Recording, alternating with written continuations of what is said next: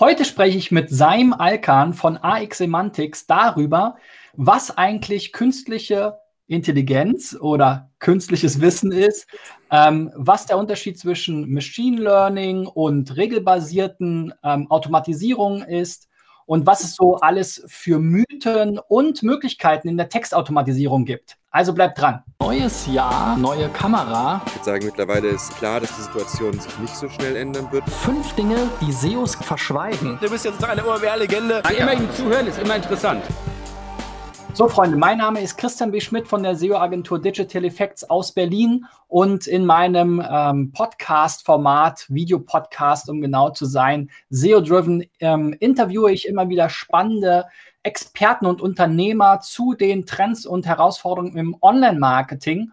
Und äh, wir sind ja in einer Welt, die sich rasant technologisch weiterentwickelt. Ähm, es gab kürzlich die Google I.O. Entwicklerkonferenz, wo wieder neue ähm, ja, Conversational AI ähm, Schnittstellen vorgestellt wurden. Und äh, ich wollte mal diese ganzen Buzzwords mit einem Experten aus Deutschland besprechen, weil ich zugegebenermaßen selbst nicht mehr durchblicke, was der Unterschied zwischen AI, Machine Learning, äh, KI, ähm, regelbasierten, äh, sonst was, äh, NLP, NLG und so weiter. Deswegen haben wir jetzt den Seim an Bord. Hallo Seim. Hallo in die Runde. So Seim. Hier zu sein, Christian. Schieß los. Ich warte auf die ersten Fragen und auf die Du willst mich ja grillen, so hast du es, glaube ich, bezeichnet. Ich bin gespannt, wie hoch die Temperaturen werden heute. ja, ich will dich einfach bewerfen mit lauter Begriffen und du ähm, darfst uns äh, dann mal die Zusammenhänge und äh, eigentlich, was dahinter steckt, erklären, weil ähm, es wird ja jetzt im Marketing, ja, muss man sagen, jedes zweite äh, Startup klebt sich jetzt äh, AI äh, den Tag auf die äh, Website. Es gibt ganz viele neue Natural Language Processing Tools im Marketing. Es schwappt gerade so eine große ähm, ja, Startup-Welle eigentlich aus den USA wieder so ein bisschen ins, ins Marketing, habe ich das Gefühl, die eben jetzt mit GPT-3 oder ähnlichen ähm, Algorithmen oder Systemen versuchen, eben Marketingprozesse zu vereinfachen und zu automatisieren. Und äh, du bist ja schon mit AX Semantics sehr etabliert im auf jeden Fall deutschsprachigen, wahrscheinlich auch europäischen Bereich zum Thema Textautomatisierung und diesen Themen. Und deswegen, wie gesagt, denke ich, bist du da der richtige Ansprechpartner. Aber bevor wir ins Eingemachte gehen, erzähl uns doch nochmal, wie bist du überhaupt dazu gekommen, AX Semantics äh, zu gründen und äh, das Thema Textautomatisierung anzugehen? Was ist dein Background? Ähm, ich hatte äh, noch während dem Studium meine erste Agentur gegründet, äh, um, um mein Auskommen im Studium zu haben und äh, war damals, äh, damals nannte sich das äh, integrierte Kommunikation, also dieses rundum sorglos Paket. Äh, das hieß damals Plakate, Kino, Hörfunk. Ne? Da gab es noch kein, kein Online zu, dem, zu der Zeit, das muss man ehrlicherweise sagen. Und kam dann da aus dieser Agentur heraus mit ein paar ganz schönen Kunden ähm, mit dem Thema Online in Berührung. Das war so 96, ging das so richtig los. Ähm, da hat übrigens Boris Becker gesagt, ich bin drin. Die Älteren erinnern sich, das war diese äh, unsägliche AOL-Kampagne mit den CDs, die auf den ganzen Computerzeitschriften geklebt haben. Ähm, da war ich tatsächlich schon online und war da unterwegs und habe mich von Anfang an mit den Inhalten im Web beschäftigt. Also viel weniger mit der Programmierung und was ist HTML und wie code ich eine Seite äh, mit all den Tools, die es damals dafür gab, sondern wirklich von Anfang an äh, habe ich mich mit dem Thema Content beschäftigt. Gar nicht aus dem äh, Schlagwort Content Marketing heraus, das gab es damals nicht, aber es gab ähm, Untersuchungen, dass wir bei der Nutzung der Online-Medien eine etwas andere Perspektive einnehmen müssen, so wie sich eben ein Plakat von einem Kinospot, von einem Hörfunkspot und von einer äh, Imagebroschüre unterschieden haben damals, war klar, dass äh, das Konsumieren von Medieninhalten ähm, am Monitor anderen physiologischen und psychologischen Grundlinien ähm, entspricht. Und dem haben wir uns so ein bisschen gewidmet und damals schon genähert. Und dann für Kunden wie beispielsweise die Allianz oder Mark Kane oder you name it, ähm, schon Inhalte gemacht und wirklich uns rein auf das Inhaltsgeschäft bezogen. Und das war ein ganz erfolgreicher Start in diese, in diese damals ganz neue Welt des Internets. Das ist also kein Neuland mehr für mich, ehrlicherweise. Du bist als Agenturgründer eingestiegen. Wann kam denn der Punkt, dass du gesagt hast, okay, ich wechsle jetzt auf die Softwareseite? Ich automatisiere jetzt vieles von dem, was wir vorher gemacht haben. Äh, das kennen viele. Diese Disruptionswelle durch die Digitalisierung hat ja ganz am Anfang Medien und Agenturen als erstes hart getroffen. Ne? Also so eine, so eine Zeitung war plötzlich nicht mehr Print, sondern online.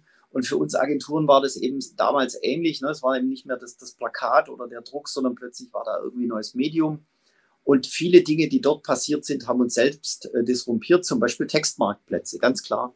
Wir waren ja eine ganz stark äh, inhaltlich ausgerichtete Agentur, ähm, eben auch auf Online-Inhalte. Und der Angriff, der kam äh, über die äh, Textbrokers dieser Welt und äh, Bereitstellungsdienste für, für Inhalte, hat natürlich den Preis total verändert, den wir damals ähm, ähm, im PR-Umfeld erzielt hatten und auch die Gewinne und Umsätze, die wir damit erzielen konnten. Und es war eine Disruptionswelle, die uns erfasst hat, also die uns wirklich selbst ergriffen hat. Und dann war klar, entweder wir halten da dagegen ähm, mit irgendeiner Methode oder, und, und das wurde mir auch nahegelegt, mach den Laden zu, mach was anderes. Und äh, ich habe gesagt, nee, da muss man einfach dagegenhalten. Da, wenn man dann in die Industriegeschichte schaut, wenn Manufakturen angegriffen werden, die wir ja damals waren, ne, handgeschriebene Texte, besonders edel. Ich hatte über 40 Autoren da sitzen, übrigens in Vollzeitbeschäftigung, nicht irgendwie äh, ein oder zwei Centkräfte, die nachts dann äh, nach dem Saufen noch irgendwie fünf Zeilen Text vom Produkt runtertippen, ähm, sondern tatsächlich Menschen, die in Vollzeit äh, sozialversichert bei mir gearbeitet haben. Und diese Redakteure, ähm, ja, zu entlassen oder äh, loszulassen und den Laden umzustrukturieren, war die eine Idee. Und meine Idee war eben, wir bauen eine Software, die Texte automatisiert. Und das ist eben genau das, was man tut. Wenn eine Manufaktur angegriffen wird, dann geht man in so ein Automatisierungs- oder Prozessoptimierungsthema äh, rein, ähm, strukturiert den Laden um, macht es effizienter, holt Technologien mit an Bord, um das zu retten oder weiterzuentwickeln. Und das war genau der Ansatz, den wir gewählt haben. Und dann entstand im Verlauf der Jahre so eine erste Textautomatisierung. Ähm, übrigens, wenn ich diesen ersten, allerersten Prototypenkunden von damals google, ich finde heute noch die Texte. Äh, es ist ein bisschen peinlich, wenn ich es lese. Es hat sich echt weiterentwickelt, ich muss das dazu sagen. Aber es ist schön, wenn man Dinge, die man vor Jahren gemacht hat, heute noch irgendwo lesen kann. Das zeugt auch davon, wie lange Content Bestand hat in deutschen Webseiten. Einmal geschrieben, äh, anscheinend für die Ewigkeit äh, im Netz. Genau, bevor wir jetzt weiter ähm, da einsteigen, lass uns doch mal so ein bisschen diese Begriffswelt erklären. Also wir fangen an mit äh, Artificial Intelligence, über Machine Learning, Natural Language Generation. Führ uns doch mal so ein bisschen da durch. Was bedeutet das eigentlich und was sind die Unterschiede? Gerne. Ich glaube, wenn wir über, über künstliche Intelligenz reden, machen wir mal vielleicht so eine kleine Einordnung der Begriffe. Artificial Intelligence wird, wird im Deutschen direkt mit Intelligenz übersetzt. Ähm, ehrlicherweise ist das das Wissen, also wenn man es, äh, zweite Bedeutung eben das, das Wort Wissen. Und dann ist es künstliches Wissen oder wäre es künstliches Wissen und das hört sich ganz anders an wie künstliche Intelligenz. Ähm, weil wenn wir auf künstliche Intelligenz uns beziehen, dann wären wir ja bei neuronalen Netzen, also das Abbilden äh, gehirnähnlicher Funktionen ähm, mit, mit Selbstlernprozessen. Ähm, und das ist tatsächlich nur eine Form der künstlichen Intelligenz oder der Artificial Intelligence. Ähm, wir haben ja darunter noch andere Formen der, äh, der künstlichen, also ich erspare mir die Fachbegriffe. Ich versuche das mal mit normalen Worten zu erklären, dass man mir weitestgehend folgen kann, denke ich mal. Ähm, wir haben natürlich darunter abgestuft sowas wie Machine Learning, also ein äh, Durchlaufen statistischer Prozesse, ein Abgleichen maschinell in einer sehr hohen Geschwindigkeit und dadurch eben zu antizipieren, was als nächstes passiert beispielsweise. Ähm, und darunter haben wir nochmal eine Ebene und das sind ähm, äh, wissensbasierte Systeme oder künstliche Intelligenzen, die äh, auf Regeln basierend reagieren auf bestimmte Dinge. Ja? Also im, im einfachen Fall, hm, ich, ich zeige dir so lange rote Ampeln, bis eine Kamera erkennt, das ist eine rote Ampel und das Auto zum Stoppen bringt. Das kann zum einen passieren, indem ich sage, wenn du so ein Bild oder ähnliches siehst, ne, regelbasiert, dann bitte anhalten. Dann äh, kann ich dich trainieren, indem ich ganz, ganz viele Ampelbilder dazu hole, äh, aus verschiedenen Perspektiven, so unmöglich wie auch irgend äh, denkbar, um dir zu zeigen, das sind alles rote Ampeln und du sagst mir, ob das eine rote Ampel ist oder nicht. Ähm, dann sind wir bei Deep Learning, das heißt, äh, da sagst du auch mal, das ist eine grüne Ampel, um gegenzuprüfen, ob du richtig gelegen hast und dann ist es dann doch eine rote Ampel. Ähm, und diese Fehlgriffe sozusagen schärfen nochmal dein, dein Wissensvertiefungsprozess oder deinen Lernprozess als Maschine. Ähm, und das sind die drei unterschiedlichen Formen. In jedem Fall muss eine Maschine trainiert werden oder sie trainiert sich selbst. Das ist, glaube ich, ein guter Begriff. Äh, wir müssen dich trainieren, wir müssen dein Maschinengehirn dazu bringen, eine rote Ampel zu erkennen. Und die Prozesse sind unterschiedlich. Ein Mensch kann dir sagen, das ist eine rote Ampel, dann ist es regelbasiert. Ich kann das statistisch auswerten oder ich mache mit Fehlversuchen das Ganze dann so im Deep Learning Umfeld. Und das ist die ganze Form der künstlichen Intelligenz, die wir zur Anwendung haben. Und äh, es muss nicht für jeden Prozess Deep Learning sein. Ich versuche es mal so darzustellen. Ich komme manchmal schneller ans Ziel, ähm, wenn ich vor allem, wenn ich wenig Daten habe, ähm, dass ich dir sage, das ist eine rote Ampel äh, und das auch festlege und sage, da gibt es auch keine Abweichung, das ist eine rote Ampel. Und wenn es da eine Nuance daneben geht, ähm, dann würdest du die nicht erkennen. Das wäre dann blöd. Also speziell beim Autothema. Deswegen macht man es da noch ein bisschen anders. Aber ähm, das wären eben regelbasierte Systeme. Bei selbstlernenden Systemen habe ich das Problem, ähm, selbstlernende Systeme treffen dann wirklich autark Entscheidungen. Mhm. Entscheidungen, die mir als Mensch aber nicht immer gefallen, die die Maschine in dem Moment trifft. Bestes Beispiel ist die Kollision von Tesla mit dem weißen LKW. Der Tesla fuhr bergauf, die Frontkamera erfasst eine weiße Fläche vor blauem Himmel, ist der festen Überzeugung, die weiße Fläche ist eine Wolke und fährt weiter. Die mhm. Wahrheit ist, es war ein LKW. Durch Neigung des Fahrzeugs, gucken nach oben, blauer Himmel ähm, und entsprechend die weiße Fläche war abgeleitet, ich habe freie Fahrt, das ist der Himmel, ich darf mich nicht täuschen lassen und crash dann eben mit diesem, mit diesem LKW. Und das ist eben die Gefahr, die ich habe, dass die ähm, selbstlernenden Systeme eben durchaus auch Fehler machen müssen, um zu lernen und auch verstehen, danach besser verstehen, dass das ein Fehler war und das dann eben sich selbst aberziehen, wenn man so möchte, oder wieder, wieder korrigieren, diese Einschätzung. Ähm, das kann ich aber zum Beispiel im Rahmen von Produkthaftung überhaupt nicht gebrauchen. Also stell dir vor, du, du, du machst mal in einem Text äh, für ein Lebensmittel einfach die Haselnuss-Hinweis auf Allergien nicht rein. Ne? Kann Spuren von Haselnuss enthalten, sagt die Maschine, nö, lass ich mal weg, äh, muss ich nicht unbedingt haben. Dann kauft jemand das Produkt und stirbt an einer Haselnussvergiftung und die Familie kommt auf dich zu mit einem Haftungsschadenfall, weil dieser Mensch verstorben ist. Dann habe ich genau dieses Problem, das bei selbstlernenden Systemen in, in so einem Umfeld wann will ich als Mensch, dass das System es tut und wann will ich das als Mensch eben nicht. Und dann sind wir relativ nah an dem Thema Texterstellung, Produkthaftung als Beispiel. Übrigens auch zum Thema SEO. Wenn der SEO vorgibt, dass der, äh, weiß ich nicht, der Title-Text soll 58 Zeichen lang sein oder 42,6 Zeichen lang, ist ja wurscht, da kann das ja definieren, wie er will. Äh, von 400 SEOs, die ich kenne, kenne ich, glaube ich, auch 800 Meinungen, wie lang der Title-Tag übrigens sein soll.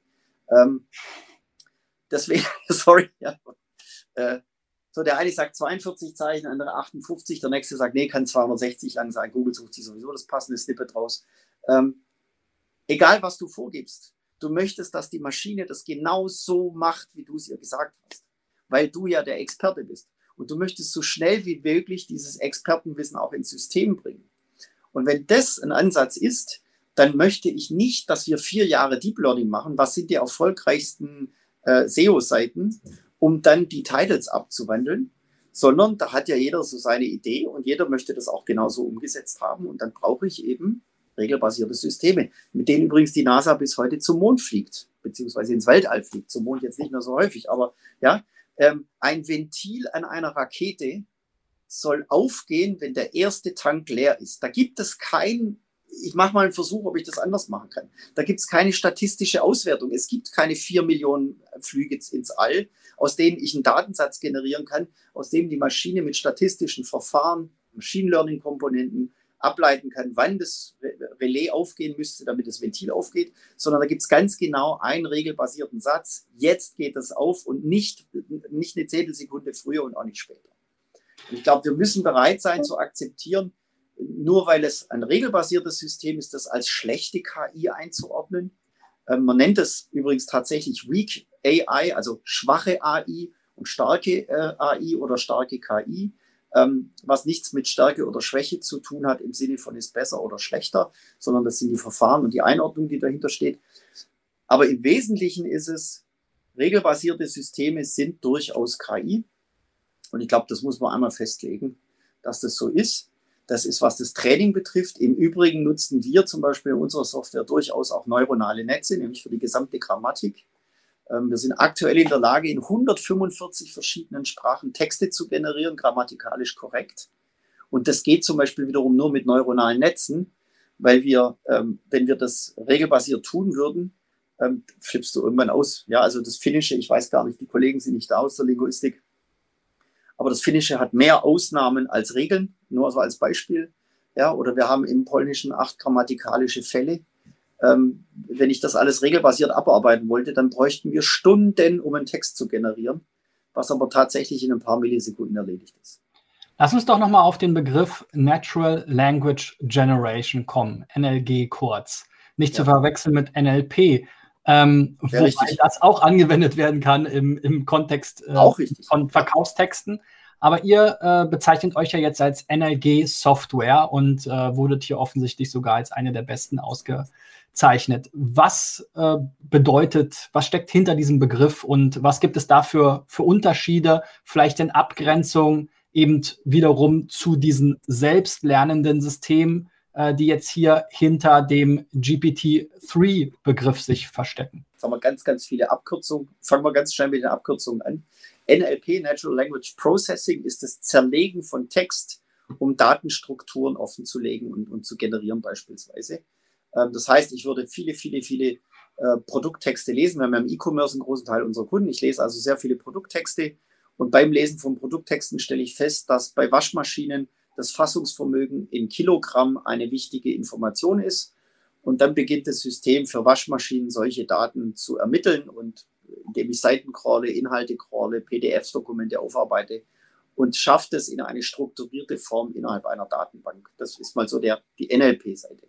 Die NLG-Seite macht genau das andere. Sie nimmt strukturierte Daten, also zum Beispiel das Fassungsvermögen einer Waschmaschine, um zu sagen, in unserem Angebot eine der kleinsten Waschmaschinen mit einem der geringsten Stromverbräuche. Ja? Also so als Verkaufsargument klein und wenig Strom. Oder eine der größten Waschmaschinen in unserem Angebot, 9 Kilo passend für die Familie, übrigens sehr effizient im Energieaufwand, weil innerhalb der Klasse der 9 Kilogramm Waschmaschinen diese Maschine eine sehr gute energetische Einordnung hat und entsprechend wenig verbraucht. Das ist NLP zu NLG, also Zerlegen von Text und Datenstrukturen, Datenstrukturen nehmen und Text generieren. Und das übrigens auch in mehreren Sprachen, ganz wichtig, nicht zu übersetzen, wie es DeepL tut oder Google Translate, sondern mit den grammatikalischen Regeln, die hinterlegt sind, also dem neuronalen Netz für die Grammatik, dieselbe Aussage zu treffen, aber in einer Fremdsprache und eben in den richtigen Beugungen, also in der richtigen grammatikalischen Form zusammengesetzt und das dann eben als Text auszugeben, als ein Beispiel. Bei GPT-3 haben wir es mit einer Technologie zu tun, die abseits von, von NLG, also die macht NLG, aber mit einer anderen Technologie. Ähm, ich sage immer, der teuerste Papagei der Welt, weil was, was GPT-3 tut, ist ganz viel Text lesen, von morgens bis abends sozusagen. Ähm, amerikanische Zeitungen, äh, amerikanische Publikationen im weitesten Sinne, ist ein, ist ein US-Produkt, sehr, sehr englisch getrieben, ähm, um dadurch zu lernen, wie wahrscheinlich bestimmte Wörter auf bestimmte Wörter folgen. Ähm, nehmen wir mal an, wir wollen ähm, ähm, Bügeleisen verkaufen und ich lese jetzt ganz, ganz, ganz viel Content bei Amazon nach zum Thema äh, Bügeleisen, um damit meine Maschine zu trainieren. Dann kriege ich plötzlich Texte, die genauso klingen wie die Texte, die es bei Amazon gibt. Das ist ja völlig klar. Ne? Wenn meine Wissensbasis etwas äh, vorgeprägt ist, dann übernehme ich diese Prägung in meine Engine mit rein. Das mag für den einen oder anderen SEO nach einem Traum klingen, nach einem feuchten Traum vielleicht sogar, weil es de facto so ist, dass ich keinen Aufwand damit hätte. Ähm, lege ich das aber einem Hersteller hin, also einem, weiß ich nicht, Philips, Tefal, wie sie denn alle heißen, dann werden die mir alle sagen, das klingt ja wie bei Amazon, ich möchte aber, dass wir die Tefal oder die Philips-Sprache da drin haben. Das soll so klingen, wie unsere Brand global klingen soll. Und noch besser wäre es, wir könnten das in 100 Sprachen global garantieren, dass unsere Brand Tonality global vertreten ist in der Engine. Und dann kippen solche Systeme ähm, weil sie A nicht wissen, worüber sie sprechen. Also sie zitieren ja nur die Wahrscheinlichkeiten von Worten in einer bestimmten Reihenfolge und stellen das entsprechend zusammen. Und ich kann überhaupt keine Einordnung beispielsweise selber vornehmen. Also das ist ein modernes Bügeleisen, das ist ein äh, Dampfbügeleisen mit einer besonderen Art und Weise, wie Wasser aufbereitet wird. Das entkalkt das Wasser beispielsweise. Äh, das kann ich gar nicht trainieren, weil es so neu ist als ein Anwendungsbeispiel dass die Maschine noch nie einen Text dazu gelesen hat, dann kann sie es auch nicht betexten. Was die Maschine nicht kennt, kann sie nicht betexten.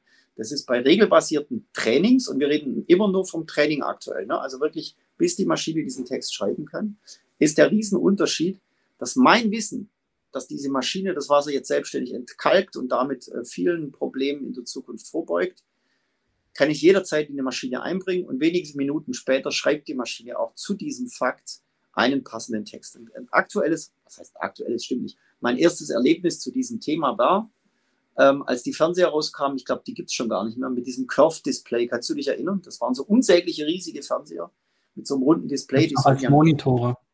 Gab es auch? Wusste ich nicht. Hm, gerade im Gaming-Bereich sehr beliebt. Ja.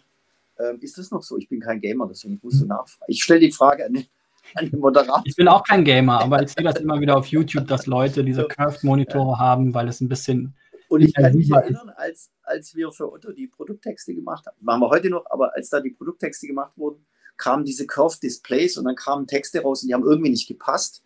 Dann rief uns natürlich der Kunde an und sagte, hey, äh, äh, wir haben jetzt Curved Displays, was machen wir? Dann habe ich gesagt, ja, dann füg halt einen Satz ein, was das sagt, was das ist. Und dann hat er das eingefügt und auf den Knopf gedrückt und dann war es auch erledigt. Und das ist eben der Unterschied zu selbstlernenden Systemen. Die brauchen irgendwas, was es schon mal gab, können das dann wie ein Papagei nachquatschen und alles, was regelbasiert ist, da kriege ich meine Tonality rein, meine Produkthaftung kriege ich garantiert rein und ich kriege eben Neuheiten auch rein, ohne viel Text drüber zu lesen, indem ich es einfach schnell ergänze. Aber könnte ich nicht ein selbstlernendes System auch genau mit dieser Tonality und jetzt mit den Produkteigenschaften, ja. wie ich sie kommunizieren will, trainieren? Also ja. du hast jetzt viel über die Grenzen gesprochen von diesen selbstlernenden Systemen. Es gibt ja sicherlich auch ein paar Einschränkungen bei dem Regelsys äh, regelbasierten ja. System. Ja? Nehmen wir einfach einen ganz großen Hersteller für irgendwas. Äh, Apple, ja, würde ich sagen, ist ein relativ erfolgreicher Elektronikhersteller haben im Angebot, ich weiß es nicht genau, aber sagen wir mal um die 50 Produkte, also eigene Produkte, wenn wir die iPads rechnen, die MacBooks, nicht in allen Konfigurationen, aber ich sage einfach mal so knapp 50 Produkte.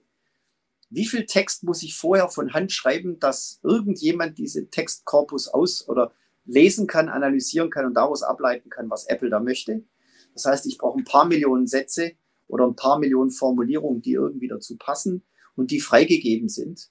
Und wenn ich genau mich über die Schiene nähere, dann stellt sich ganz schnell raus, ich habe die Daten dafür gar nicht und kann solche Systeme gar nicht auf so eine Art trainieren. Das heißt, ich setze den Texter davor und bevor der jetzt eine Million Texte über Apple schreibt, um eine Maschine zu trainieren, die dann automatisch die Tonalität trifft, setze ich mich hin, pack mein Wissen, meine Tonalität in regelbasiertes Training, nutze das Training zusammen mit neuronalen Netzen und Machine Learning Komponenten und die Maschine schreibt es in 100, aktuell 45 Sprachen von mir aus in Tamil oder in Simplified Chinese oder Hocharabisch, Türkisch, Vietnamesisch, also you name it. Es gibt keine Sprache.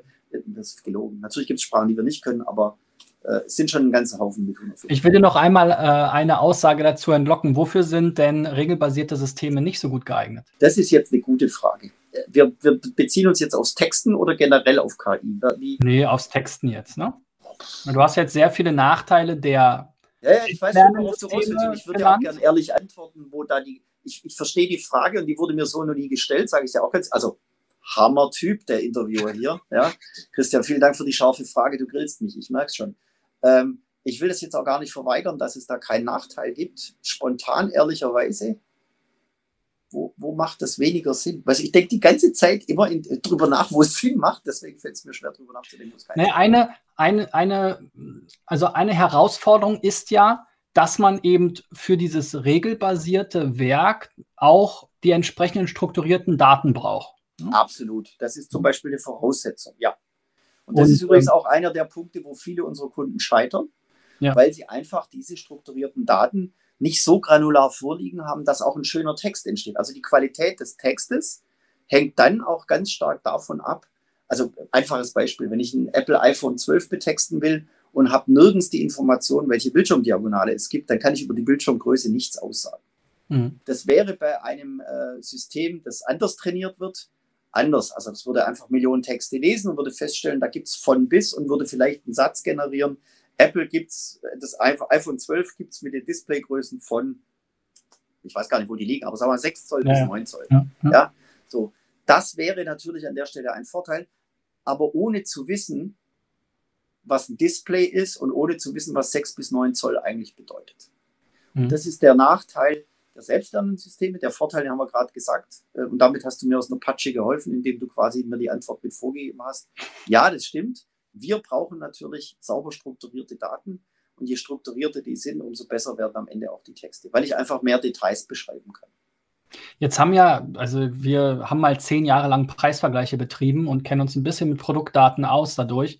Ähm, ich kann mich noch erinnern, äh, und auch heute betreuen wir ja eine ganze Reihe an Kunden und oftmals sind wir daran gescheitert, dass äh, die Händler bekommen primär über den Großhandel oder über die Hersteller ihre Produktinformationen angeliefert und die Hersteller wissen manchmal schlechter über ihre Produkte Bescheid auf einer Datenbasis als dann am Ende der Händler. Aber die ja. Datenbasis, diese Kette quasi, ähm, die ist halt sehr, sehr schwach. Und dann gibt es Unternehmen, die dann diese Daten wie auch immer aufbereiten und zur Verfügung stellen. Das war auch schon immer ein Thema.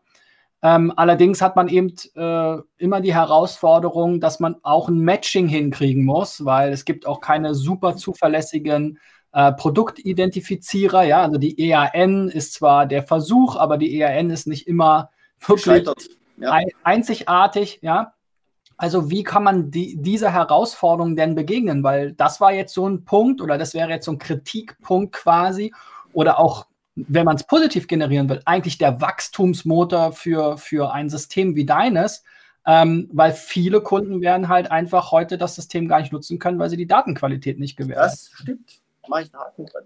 Ähm, wir haben eine ganz interessante Analyse bei uns laufen, ähm, wann ein Kunde bei uns, also uns verlässt. Wir sind ja ein SaaS-Modell, ne? wir müssen die sogenannte Churn-Rate berechnen und gucken, wie viele Kunden kündigen bei uns, wie hoch ist die Kündigungsquote. Ähm, schön wäre, wenn die null wäre, die ist nicht ganz null. Aber Fakt ist, wir haben Kunden, die brechen nach zwei oder drei Monaten eine Zusammenarbeit ab. Und ich darf den Namen jetzt nicht nennen, aber es gibt ein Reiseunternehmen, die haben das Tool getestet vor knapp vier Jahren, haben gesagt, hammergeil, wollen wir unbedingt haben. Ähm, und kamen letztes Jahr im Januar auf uns zu und haben gesagt, wir sind soweit. Die haben dann drei Jahre lang Produktdaten aufgeräumt. Und dann kam die Pandemie. Ähm, das heißt gerade völlig irrelevant, ob wir Text generieren für die oder ob wir es nicht tun. Aber die brauchten drei Jahre, um Daten aufzuräumen. Und ähm, die hätten ja die Daten nicht wegen mir aufräumen müssen. Wenn wir ganz ehrlich sind, sind strukturierte Produktinformationen sowieso das A und O. Also ich muss mal auf meiner Website meine Filter beispielsweise bauen. Das ist nichts anderes wie sauber strukturierte Produktdaten. Dann legen sich meine Filter zum Beispiel automatisch an oder würden sich automatisch anlegen. Ähm, wenn ich Daten an Google Merchant übergeben will, wenn die strukturiert sind, sind sie besser, wie wenn sie nicht strukturiert sind. Also es ist ja keine neue Anforderung, die ich jetzt äh, im, im Rahmen des Online-Marketings erfinde und sage, strukturiert jetzt erstmal alle eure Daten, sondern das sind ja die Hausaufgaben, wenn wir ganz ehrlich sind, die wir schon hätten vor, weiß ich nicht, zehn Jahren machen müssen, ähm, wenn wir SEO ernsthaft betreiben und wenn SEO irgendeine Bedeutung in unserer Firma gehabt hätte, dann hätten das die Kunden schon längst tun sollen. Und wenn du mir das erlaubst, aber es ist auch eine Fehleinschätzung von Kunden, was strukturierte Daten sind. Ich war neulich bei einem Unternehmen, die verkaufen Sanitärartikel, betreiben eines der teuersten PIM-Systeme der Welt. Also ich kenne wenige, die eine noch teurere Lizenz haben, um nicht zu sagen keins. Und laden mich ein, ich soll unbedingt vorbeikommen. Sie hätten super geile Produktdaten und sie hätten dieses ganz tolle PIM-System. Und ich fahre da hin und da gibt es ein Freitextfeld und dann sind die durch Komma getrennt, die Produktinformationen drin, nicht mal mit einer Feldbezeichnung. Also da spricht man dann von Auskragung. Das ist die Länge zum Beispiel von einem, von einem Duschkopf der aus der Wand heraus. Dann sprechen sie von Messinghülsen oder von Kunststoffhülsen. Das ist, wie, der, wie das Rohr innen gefüllt ist und ob das hochwertiger ist Messing, Kunststoff ist schlechter. All diese Dinge sind im Freitextfeld durch Komma getrennt in diesem saumäßig teuren PIM-System gepflegt. Da ist einfach im, im PIM-Projekt oder im Produktdatenprojekt was ganz massiv schiefgelaufen. Ich weiß auch nicht, wer der Berater war, das spielt auch keine Rolle. Es spielt auch keine Rolle, wer der Kunde war. Ich glaube, ein paar der Zuschauer wissen, wovon wir sprechen, wenn wir sagen, es ist ein Desaster, wenn wir über Daten reden und dass wir gerade alle händeringend ähm, Datenexperten suchen in den Unternehmen und die einstellen wollen. Das hat ja einen Grund, nämlich dass endlich jemand mit diesem Desaster, das da seit zehn Jahren vorliegt, äh, aufräumt. Naja, da bist du schon den SEOs gar nicht so ungleich, weil wir. Äh, ich, wir liebe ja, SEOs. Das ist wir ja, sind ja auch immer gut darin, sozusagen Fingerpointing zu betreiben, warum, was die anderen alles falsch gemacht haben. Ja, nein, ähm, ich glaube sogar, äh, aber ganz schnell nur eine Ergänzung, weil ja. also ich schätze SEOs sehr und ich, ich kenne ja eine Handvoll ganz gut, die wirklich auch die strategische Bedeutung von SEO für die Unternehmen interpretieren. Also du kennst die Namen, glaube ich, auch ganz gut. Wer das tut, einige saßen bei dir auch schon im, Äh, dieses Clubhouse, gibt es das eigentlich noch? Ich weiß es gar nicht. Ähm, aber im Clubhouse-Panel bei dir habe ich auch ein paar Leute wieder getroffen. Ich durfte da ja ein, zwei Mal dabei sein.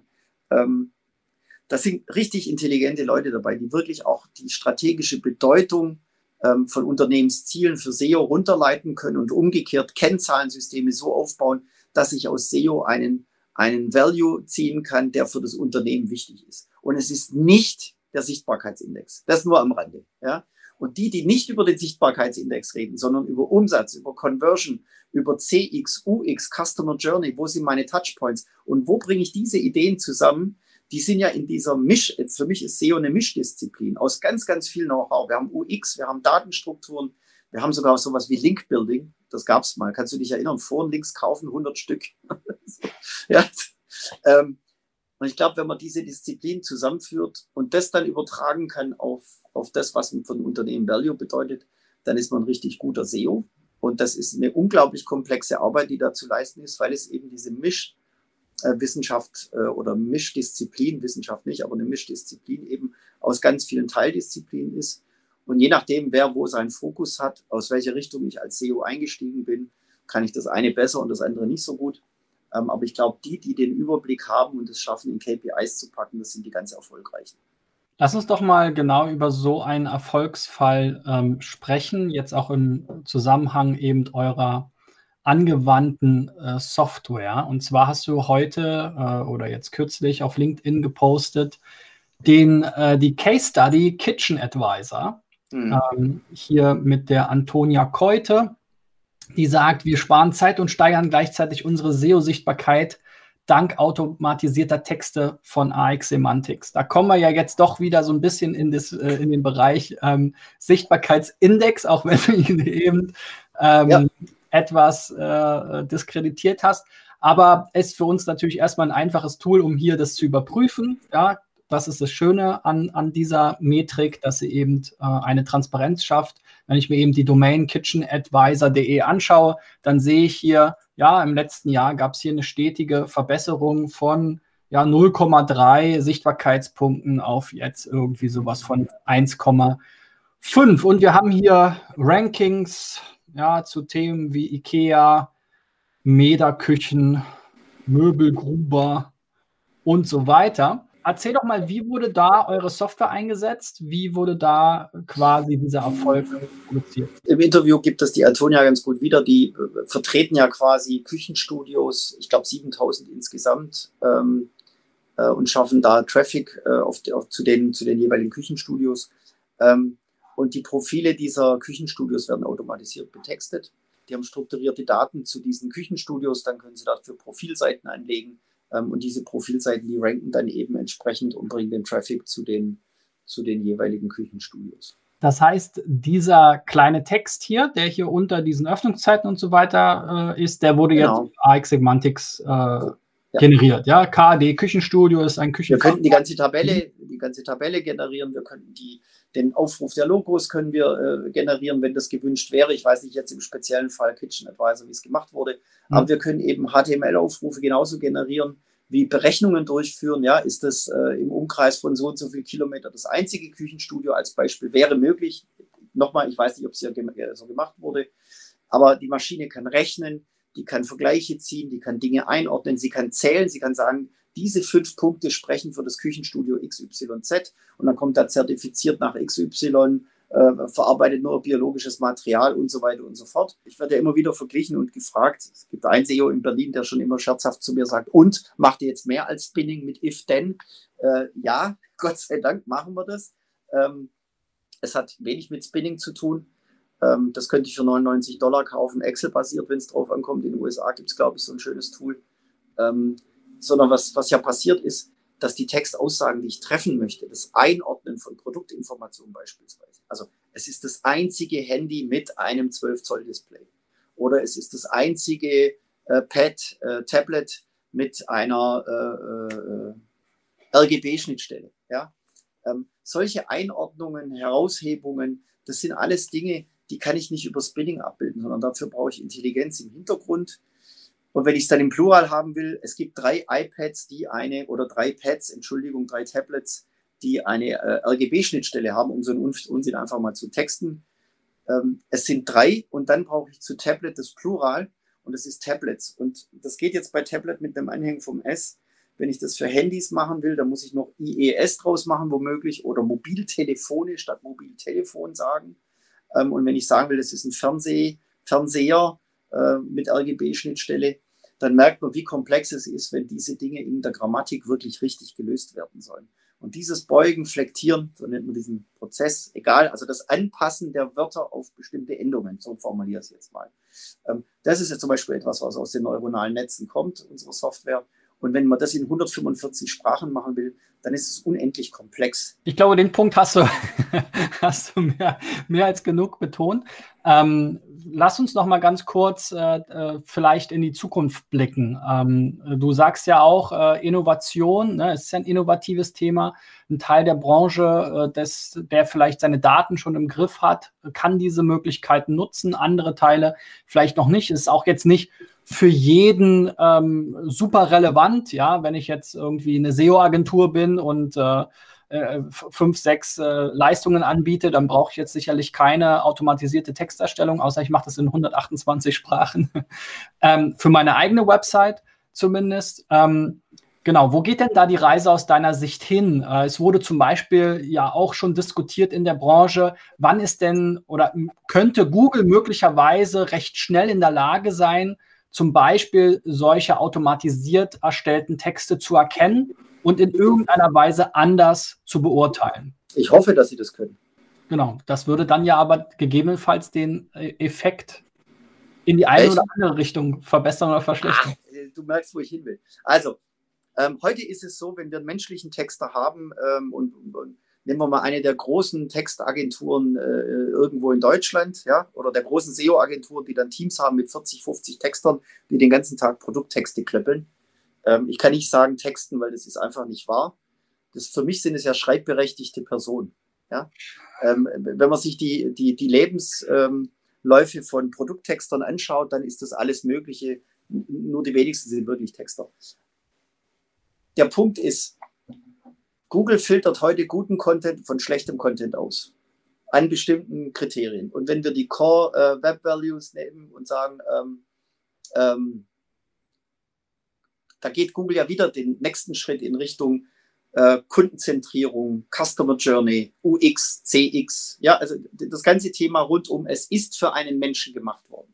Und der soll sich wohlfühlen auf dieser Website und der soll sein ähm, Search Intent erfüllt bekommen auf dieser Seite dann ist es für Google eine gute Website. So, es ist völlig wurscht, ob dieser Content automatisch geschrieben ist oder nicht. Wenn der dein Informationsziel erfüllt und dein Search Intent erfüllt, kaufen, suchen und Informationen finden oder eine Einstellung ändern zu einem bestimmten Thema, dann ist die Seite richtig. Der menschliche Texter, der schlecht schreibt, wird bei Google genauso rausgefiltert, wie der gute menschliche Texter, äh, der es eben besser macht, äh, nach vorne geführt wird.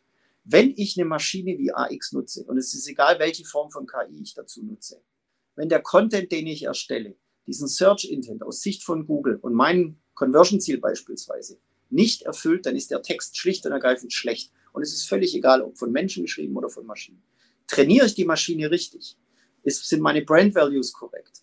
Treffen meine Brand Values das, was die Kunden heute haben wollen? Treffen meine Formulierung, meine Produktausrichtung? Ich mache ein Beispiel. HM geht gerade ganz stark in das Thema Nachhaltigkeit. Die komplette Kampagne ist auf Zukunft und Kinder ausgerichtet, wer die aktuellen Spots gesehen hat. Wenn ich jetzt noch in der Zusammenstellung meiner Materialien, in der Beschreibung meiner Produkte diese Themen aufnehme, dann müsste ich ja ganz, ganz viele Kunden in ihrer richtigen Einstellung treffen und denen Produkte anbieten, die in irgendeiner Form äh, eine Bio-Fashion oder Organic-Fashion äh, widerspiegeln. Dann müsste dazu die Rankings und die Conversions natürlich stimmen. Wenn der Texter davon keine Ahnung hat, wenn das alles unabgestimmt läuft, dann wird am Ende das Ziel der Website gegen das Ziel der, der eigentlichen Werbekampagne laufen und die Kunden müssten alle unzufrieden sein und die Rankings müssten verloren gehen. Das hat am Ende nichts damit zu tun, ob automatisiert oder nicht. Ich bin der Meinung, ein guter Texter vor eine Maschine gesetzt, eine Million geile Content Pieces rausgehauen in der Woche, ist mehr wert als zehn gute Texter, die in der Woche 100 gute Pieces raushauen. Also die, diese Skalierung und die Möglichkeit der Automatisierung braucht immer auch einen richtig guten Text Creator, einen, einen Texter, einen richtig ausgebildeten Texter, der die einfache Kette zum Beispiel Features in Nutzen zu übertragen, einfach ernsthaft betrachtet und sich auch fragt, was will eigentlich mein Kunde, der am anderen Ende sitzt. Und gerade gute Texter sind eigentlich hervorragende Textautomatisierer, weil die genau diese Fragen stellen beim Kunden, die Umsetzung hinkriegen. Und wenn ich dann in einem Datenraum denken kann, dann kann ich es auch automatisieren. Und dann wird auch Google zufrieden sein, weil das Nutzerverhalten positiv ist. Wenn ich Spam reinhaue, sind wir uns einig, fliege ich raus. Da braucht es auch ohne Maschine. Da kann ich auch russische Texter buchen für äh, 0,2 Cent pro Text, nicht pro Wort. Ja. Schönes Schlusswort, würde ich sagen. Ähm, erstmal äh, soweit. Äh, danke von dir, Saim. Äh, Leute, wenn ihr bis jetzt drangeblieben seid, gebt mir doch einen Daumen nach oben. Wenn ihr den Podcast hört, gerne auch eine Review in der entsprechenden Podcast-Plattform, besonders gerne natürlich bei Apple.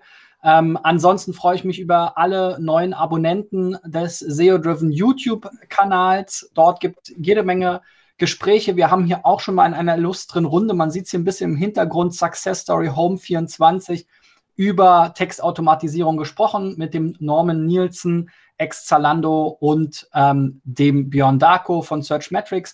Aber es gibt auch ganz viele aktuelle Gespräche. Also schaut einfach mal rein. Aktuell jede Woche ein neues Interview.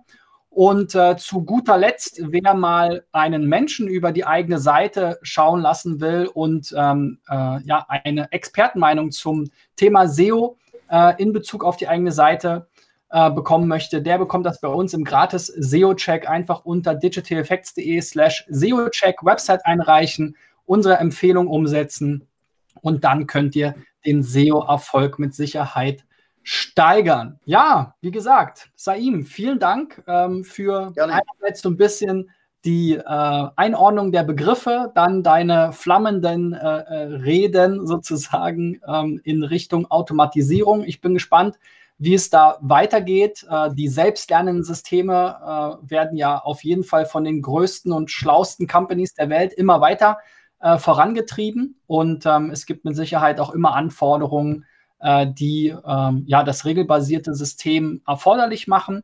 Grundlage dafür sind wieder Daten. Also am Ende des Tages ähm, braucht man immer eine intelligente Wissensdatenbank oder Basis, ähm, egal ob man nun das System selber lernen lässt oder ihm auf Basis dieser Daten oder dieses Wissens eben entsprechende Regeln äh, beibringt. Das wird die nächste Nuss sein oder die erste Nuss sein, die man knacken muss, um da überhaupt mitspielen zu können. Insofern bin ich äh, gespannt, äh, wo sich da die Spreu vom Weizen trennt und wie Google in der Zukunft damit umgeht. Bleibt dran, schaltet nächste Woche wieder ein. Bis dahin, euer Christian. Bye, bye. Tschüss.